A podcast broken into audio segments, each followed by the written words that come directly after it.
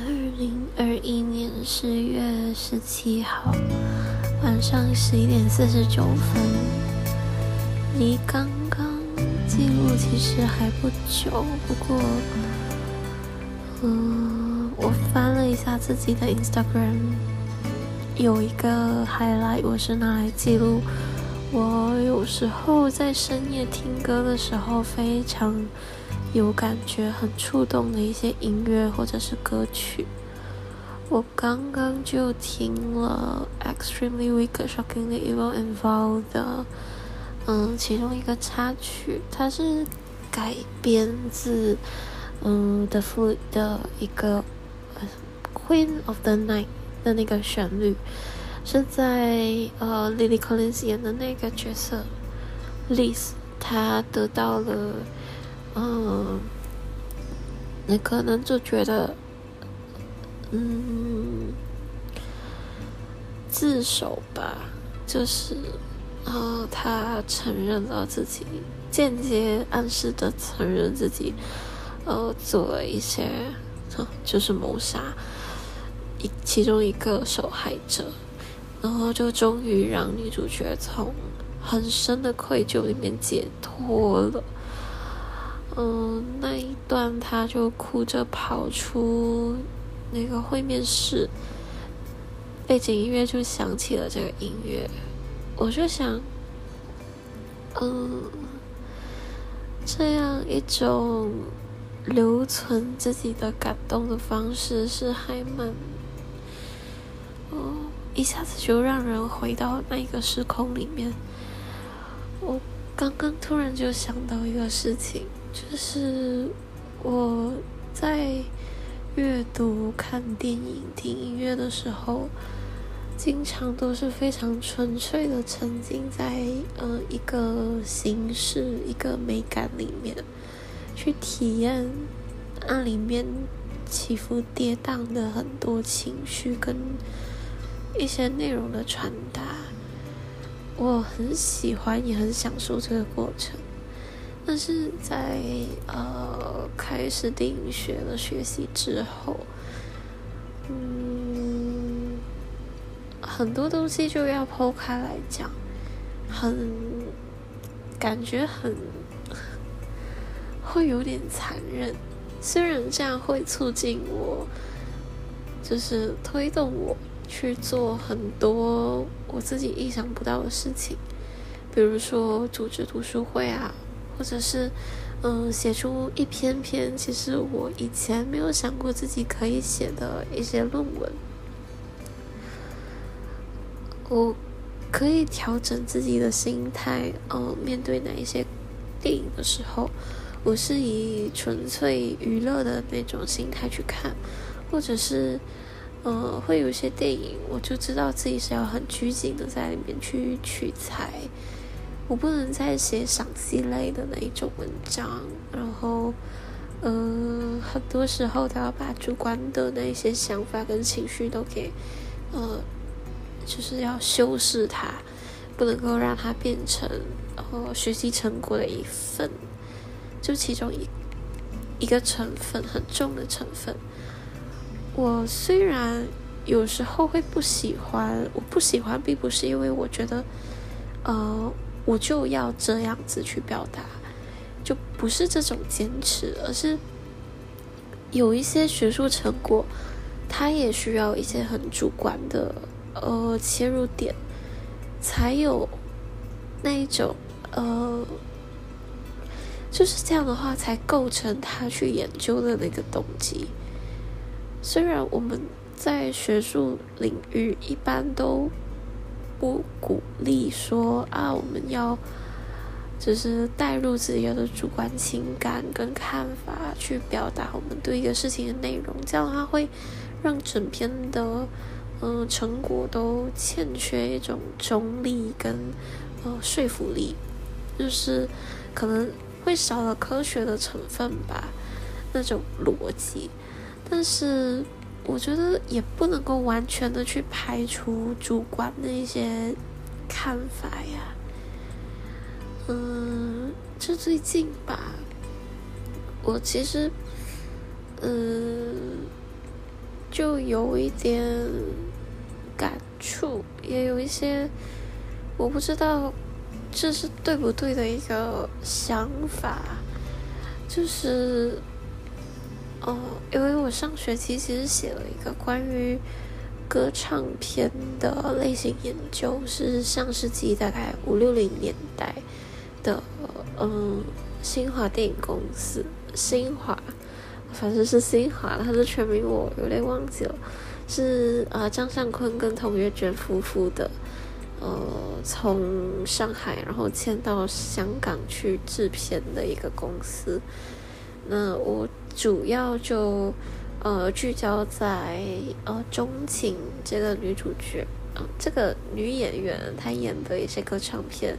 那她一般都是用代唱的方式，让姚丽去唱姚敏作词的一些歌，然后再呃考到那个呃歌唱片里面的嘛。我那时候就怎样切入这个课题呢？我其实是从自己在马来西亚的文化经验去切入的。嗯，当然里面去佐证的就有点少，但事实上我们这边确实每年。新年之前都在播姚丽唱的那一些歌曲，然后那些歌曲其实就是从钟情主演的那些歌唱片里面出来的。嗯，我那整篇论文其实都是在呃论述说，呃，新华影业公司它为什么会在香港的时候没落啊？它的制片策略跟钟情的荧幕形象经营有一些。呃，欠缺市场考量的一些事情，就是这些原因导致新华之后就肯定不敌邵氏跟电贸这两大公司的嘛。我就这样子切入，那老师就觉得我的切入点就很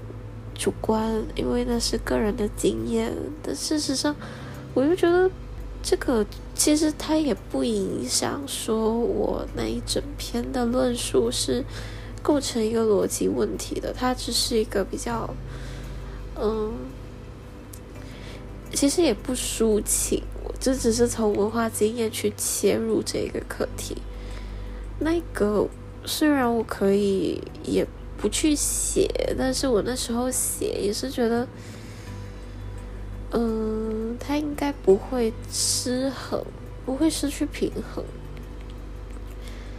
嗯，我那时候就觉得啊，没什么特别的问题啦。就老师这样指出，也确实是很对的，因为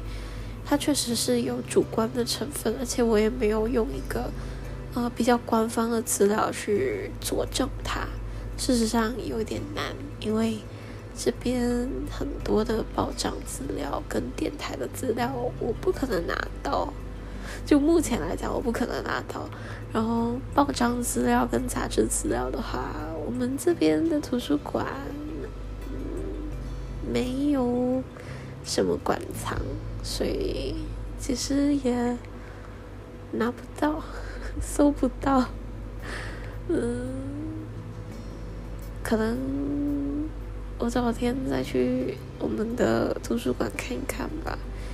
事实上，我抱的希望是不大的。那次就是我在写作的那期间，刚好是哦行动管制令的时候，我们不能够到外面，然后图书馆好像也没有开。那，我们线上也没有一个资料库跟资源，就哎。但是，我之后又听另外一个老师讲课的时候，就有说到啊，像是王德威、李欧凡先生他们，嗯，他们写作就是比较散，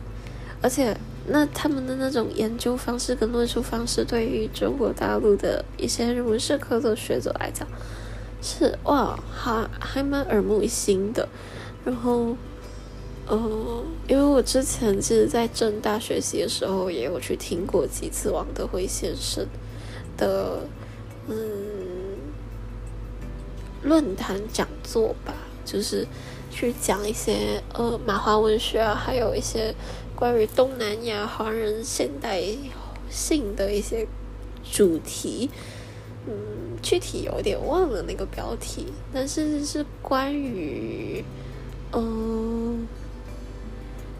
什么华夷风，就这三个关键字我记得的。那他其实，在发表还有他的文章里面，好像也有这么写吧。就主要是我对他发表的那个内容的一个嗯记忆，我就说这一点。他就怀疑“风”这三个字去呃分析说，疑跟风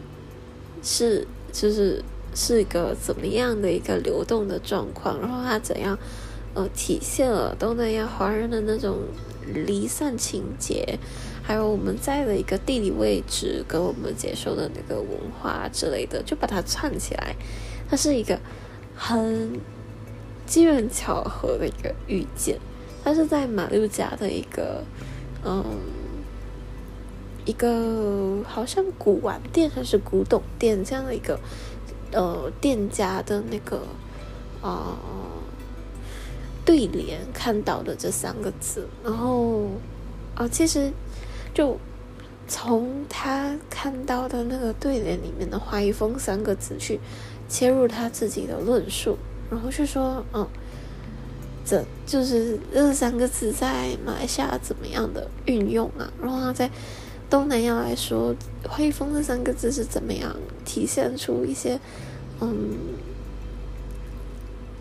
啊，我忘了啦，反正就是有有关于“华谊峰”这三个字的，我就觉得说，王德威先生他的论述其实。可以这么的行云流水，而且呃拿捏的准，让人觉得他的论述也蛮有趣、生动的。嗯，但他又不失学术的那种规范跟严谨。其实就是这样啊？难道就因为他是一个大学者，所以他去说一些嗯比较个人化的一些文化经验，他的所见所闻就？呃，有说服力嘛？然后如果说我只是个学生，我就不能够这么写。嗯，啊，算了，我这就是一些牢骚。嗯，嗯，啊，而且其实我还蛮分得清，说主观的。然后比较感性的一些看法，其实是不适合拿来写作，就是赏析类的那些文章是不适合用作，呃，学术文章的那一种，嗯，论调去，哦，就是不能够套进一个学术的文章的那种写法，就学术的那种理性跟逻辑，它跟。嗯，感性的那种理性逻辑其实是要区分开来的，它不，你不能够用那种感觉的方式去写，嗯，那种赏析类的散文的那种笔调去写学术文章，就因为这样的话，可能你会控制不住自己的那种主观的看法什么的，就这些，我大概在大二第一学期的时候就被指点过了，所以。哦，算是有做过一些，嗯，真的很克制，而且有要去修正，但是这就会有很长一段时间，我都不再去写散文跟随笔了，因为觉得这样太让自己的呃文字被自己的思绪牵着走，而不是根据自己的资料，所以，嗯，这思想准备肯定是有的，所以我觉得说，嗯。有些时候其实也算是，因凭我的一些嗯研究文献的阅读经验，我觉得其实还是可以去综合出一个嗯适当的感性跟理性都兼备的呃一种学习成果的文章。那这个学习成果的文章就。其实也算是包括论文。我并不是说我在学术文章里面去植入，呃很多的个人情感或者是感性的一些主观的一些看法就对，但我觉得就不能够完完全全的去避免掉它，然后只去陈述一种所谓呃非常客观的陈述，因为我们在表达的过程其实就已经是一种。主观的梳理了，然后把它套在一个，呃，比较理性逻辑、那相对客观的一个语调去说它，为什么会这样？它是现象，它是怎么样的一个现实？嗯，那事实上，我们怎么去筛选我们的字词语言？怎么去组织它？不管它是用一种感性的还是理性的方式去表达它。都有主观的成分啊，嗯，所以，嗯，这又是一个矛盾又混杂的一天，嗯，嗯，哦，对，反正我是觉得看电影变成一个，嗯，任务型的东西，而且我在写作的时候。也逐渐的不太会去组织自己的情感，我觉得这是一个不太好的一个现象。嗯，还有学术文章应该怎么写？我觉得这个我还是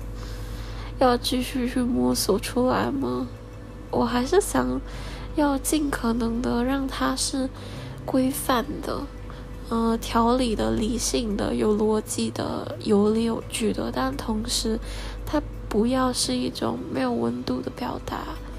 不想让它变成那样的文章。嗯，尤其是人文社科嘛，明明就是一个很活的、很思想的、形而上的一种表达，为什么就呃要去非常的套住自己呢？当然，如果是前期要训练的话，就不要尽量不要这样去想。就就我这样的想法非常的不好。只是我觉得我已经经过那个，嗯，呃，怎么去好好的组织自己的。嗯，比较条理规范的语言的那个过程了。虽然现在还在学习当中，但是我已经不像大学时期那样会很，啊，就是滔滔不绝的在说自己的感受的那一种。虽然也有克制，但现在是更能够平衡跟克制了。所以我就想尝试用。嗯，有温度的那一种情感表达，去注入到学术的文章里面。当然，它不能够变成一个非常主要的那一种文风跟呃语调。但是我想要希望，至少我处理的专题，它不是一个，嗯，就是它。不是一个死物，它是一个有生命力的东西。嗯，它只是先。